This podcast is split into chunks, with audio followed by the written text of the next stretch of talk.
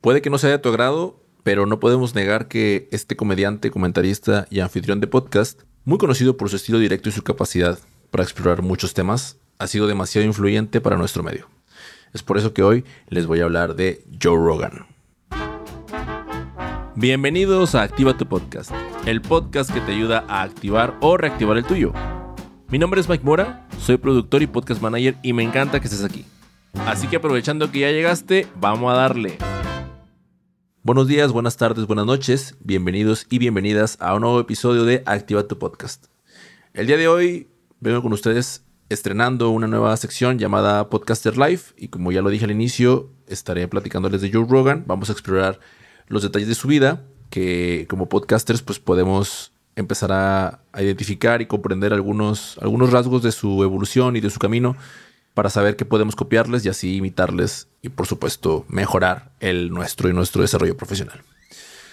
Me fui por el lado de Joe Rogan, o mejor le llamaremos por su nombre real, Joseph James Rogan, porque no conozco otra persona que haya conseguido tanto dinero haciendo un contrato por su show eh, y tampoco creo que él se haya imaginado que iba a suceder lo que sucedió con su podcast 11 años después de haberlo iniciado. Por eso amigos y amigas, vamos a conocer la vida de este señor.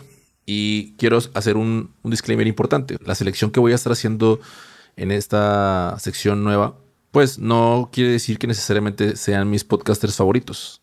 Ni tampoco esto es una recomendación a escuchar sus shows, aunque probablemente pues te vaya a dar curiosidad conocerlos si no los conoces. Pero lo que me interesa es conocer más de su vida para, como lo dije al inicio, explorarles y pues imitarles las cosas, ¿no?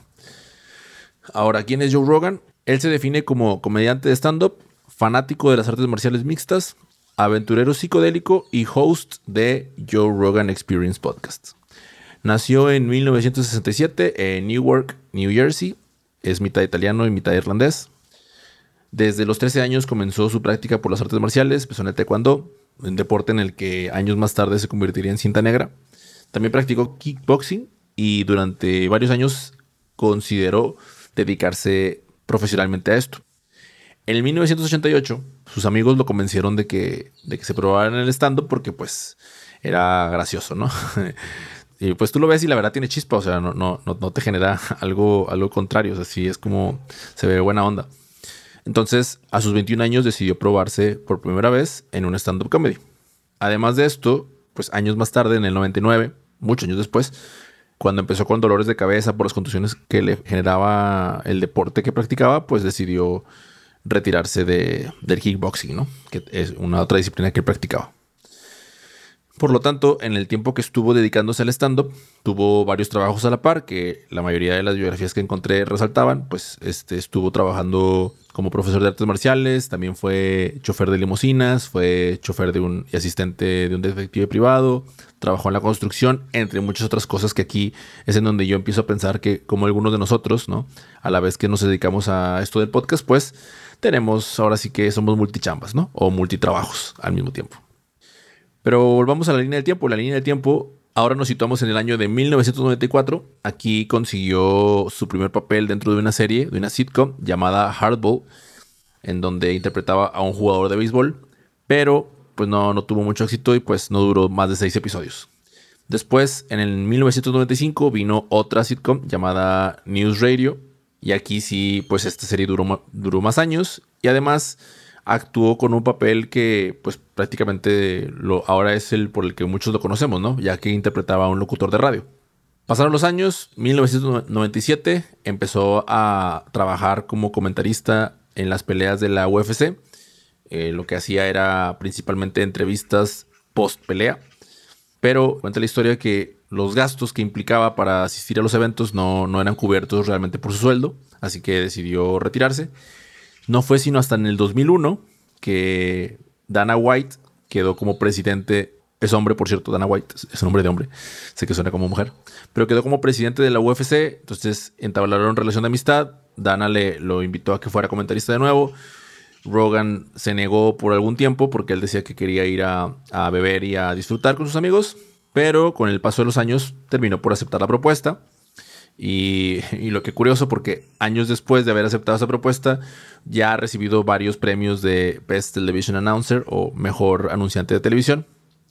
Y además de esto, pues también ha logrado darle mucha visibilidad a la UFC, porque pues está, él es una persona mediática y pues también le ha dado ese foco a esta disciplina, ¿no?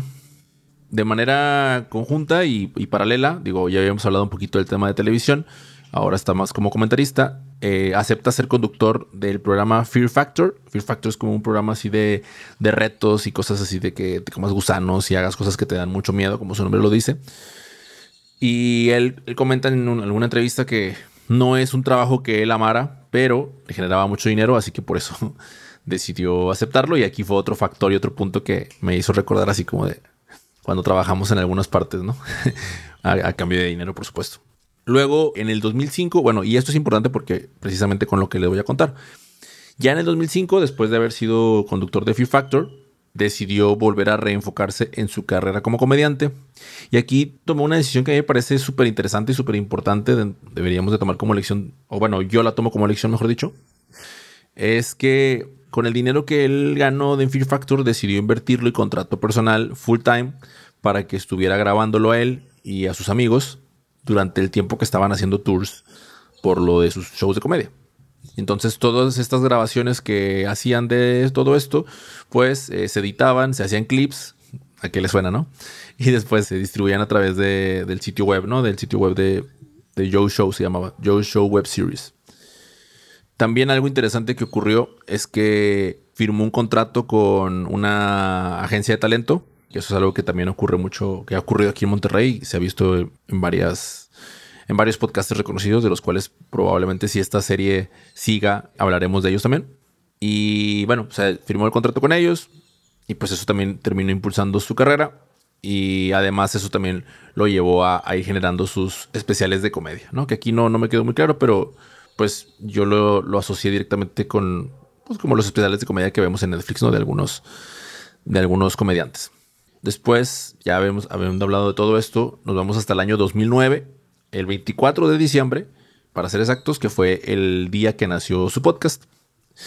Bueno, y, grabó sus primeros episodios, literal, o sea, viendo imágenes literales, es, o sea, es él junto a su amigo grabándose frente a, la webcam de la, de la laptop, ¿no? O sea, así fue como comenzó Joe Rogan literalmente. En el 2010 consiguieron su primer patrocinador, o sea, hasta eso no, se tardaron tanto.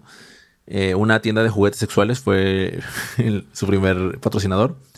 Luego, en 2011, esto fue curioso, me llamó la atención, consiguió un acuerdo con SiriusXM. SiriusXM es una plataforma, pues, de como contenidos exclusivos también y como de radio eh, en los Estados Unidos. Actualmente tienen ellos un acuerdo con otro comediante que se llama Conan O'Brien eh, pero bueno, X, ¿no? Se me llamó la atención como que hace más de 12 años, pues el acuerdo lo hayan tenido primero con Joe Rogan, ¿no? Luego en el 2013, Joe Rogan comienza a distribuir eh, su contenido a través de YouTube y pues consigue disparar las vistas de todo lo que estaba haciendo y asimismo también pues se incrementó mucho la carga de trabajo. Y aquí es en donde hace un cambio de, de productor eh, Jamie Vernon, que es un nombre que quise resaltar aquí en este lugar porque pues él, eh, o sea, como productor creo que es, un, es una persona a la que ahora tiene mi atención, más que como host, como, productor de podcast, pues como ir a checar y a ver cuál ha sido la carrera en esos 10 años de carrera que ya tiene junto a Joe Rogan, porque al parecer hasta la fecha siguen trabajando juntos. Eh, de manera paralela, en el 2013 también tuvo un programa de televisión para el canal Sci-Fi, un canal de ciencia ficción llamado Joe Rogan Questions Everything, ¿no? Que es lo mismo que Joe Rogan cuestiona todo. También tuvo un, par de episodios y bueno, fue una, serie de, TV. En 2015 em, es en donde varios sitios de los que estuve revisando apuntan a que obtuvo la, como los primeros picos de popularidad. O sea, ya había sido de nombrado podcast top 100 de Apple Podcast, ¿no? O sea, años antes, pero aquí era donde ya estaba logrando los 11 millones de descargas y luego los 18 y así sucesivamente iba, en incremento y en incremento cada vez más, que es, es el efecto este que ocurre, el efecto compuesto que ocurre sobre todo en el podcasting. Y aquí me llamó la atención porque había llamado, habían pasado ya, o sea, seis años de que había lanzado su podcast. y, y, en ese sentido, sí es como me dejó pensando, ¿no? De a veces en cuánto tiempo queremos nosotros conseguir resultados versus lo que realmente es, ¿no? En Joe Rogan Joe Rogan Experience ah, es un podcast en donde ha entrevistado a, pues, a grandes celebridades, entre ellos Robert Downey Jr., el actor de Iron Man, Elon Musk, Kevin Hart, Kanye West, Edward Norton, entre muchos, muchos otros, ¿no? ¿Qué ha ocurrido también en su podcast? Bueno, ha tenido, bueno, hay que mencionarlo primero, fue adquirido por Spotify de manera exclusiva en el 2020, justo el año de la pandemia. Fue adquirido, al principio las cifras registraban que era un total de 100 millones de dólares, pero después encontré por ahí algunos apuntes en donde mencionaba que no eran 100, sino 200. Se equivocaron por nada, nada más por la mitad. y además de, esto de la adquisición, del, algo que me llamó la atención es que fue un contrato aparentemente por tres años y medio. Entonces, todo indica a que en el 2024, pues el programa de Joe Rogan va a ser un, programa, va a ser un agente libre, ¿no? El cual, pues, como puede volver a la, a estar libre para todos, ¿no? O cómo puede ser adquirido por alguna otra plataforma. Eso lo sabremos el próximo año, no lo sabemos ahorita. ¿Qué cosas han ocurrido en su podcast? Bueno, ha tenido varias controversias, principalmente por el tema del COVID, porque con alguno de sus invitados, pues dieron algunos datos que daban desinformación hacia la audiencia, ¿no? El tema de, de las vacunas y muchos otros temas alrededor del tema de la salud que fueron muy controversiales. Además de esto, también ha hablado de sus experiencias psicodélicas y ha tenido charlas con expertos en aliens, con personas que hablan de teorías de conspiración y más temas tabú y temas controversiales que pues al final es lo, ha sido uno de los diferenciadores ¿no? que, le ha dado a, este programa.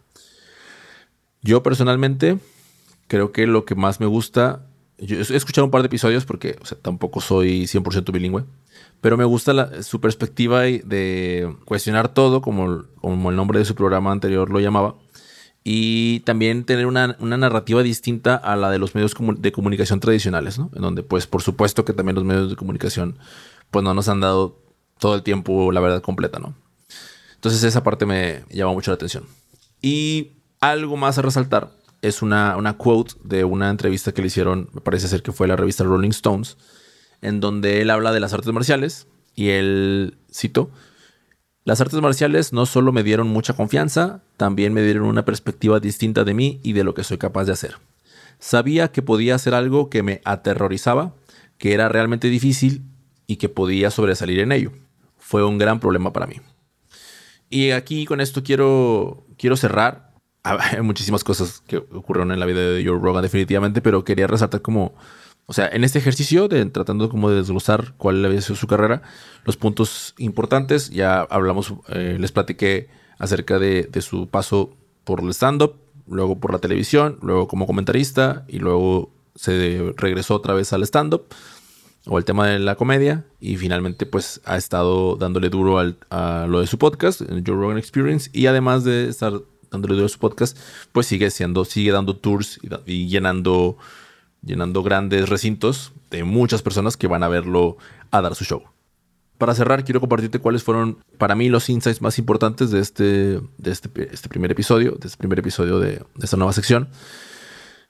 El primero es que cuando él inició en el podcast, que fue en el 2009, y cuando inició en la UFC, que fue en el 98, 97, perdón, ninguno de estos dos, vamos a llamarlo así, hobbies para él, eran realmente pues no eran mainstream, ¿no? No eran así como, como lo son ahora. O sea, en aquel entonces muy probablemente muy poca gente sabía lo que significaba la palabra podcast y pues muy poca gente sabía qué onda con la UFC, con las artes marciales mixtas.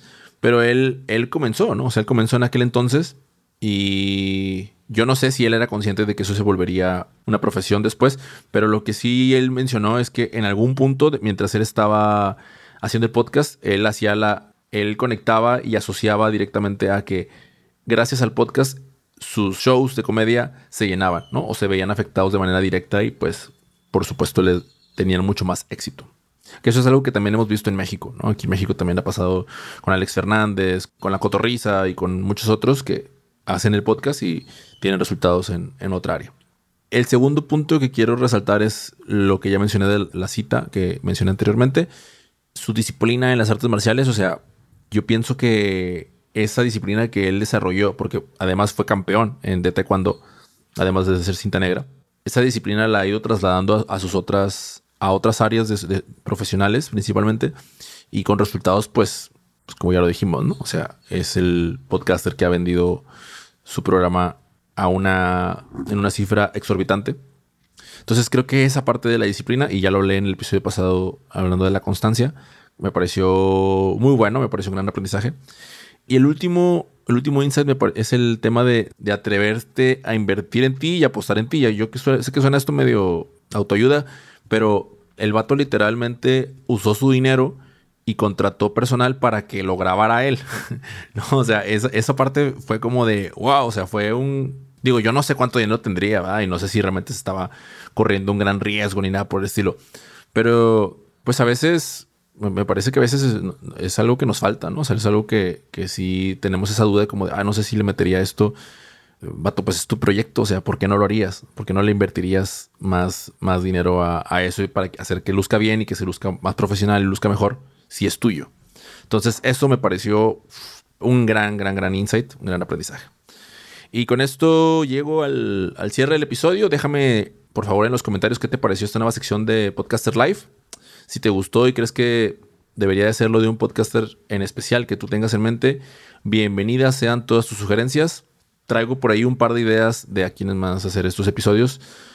estoy pensando hacerlo quizás una, uno por mes. Tengo a, pensado a Alex Cooper y también a, Pat Flynn. Son dos personas que tengo vistas, pero pues tampoco me quiero centrar solamente en el mercado norteamericano. O sea, también referentes eh, México o, o de tu país, o sea, colombianos o quizás eh, de Inglaterra, donde, donde quieras, ¿no? Como entre más información haya, de ellos, mucho mejor. Si son de habla hispana, también mejor. El que sea, si te gustó, insisto, compártemelo en los comentarios y yo más que feliz y más que contento de poder hacerles un, episodio y aprender, aprender de ellos, porque yo creo que sí, sí me he llevado varias cositas muy interesantes de este. Y bueno, ahora sí que no olvides que podcast se escribe sin acento y se hace con amor. Ponlo en la agenda y activa tu podcast. Chau, chau. Este episodio fue producido por el equipo de N Media. La producción del episodio estuvo a mi cargo. La edición y diseño de sonido estuvo a cargo de Mauricio Mendoza. El diseño de portada lo realizó Pamela Díaz. Nos escuchamos el próximo martes. Chau, chau.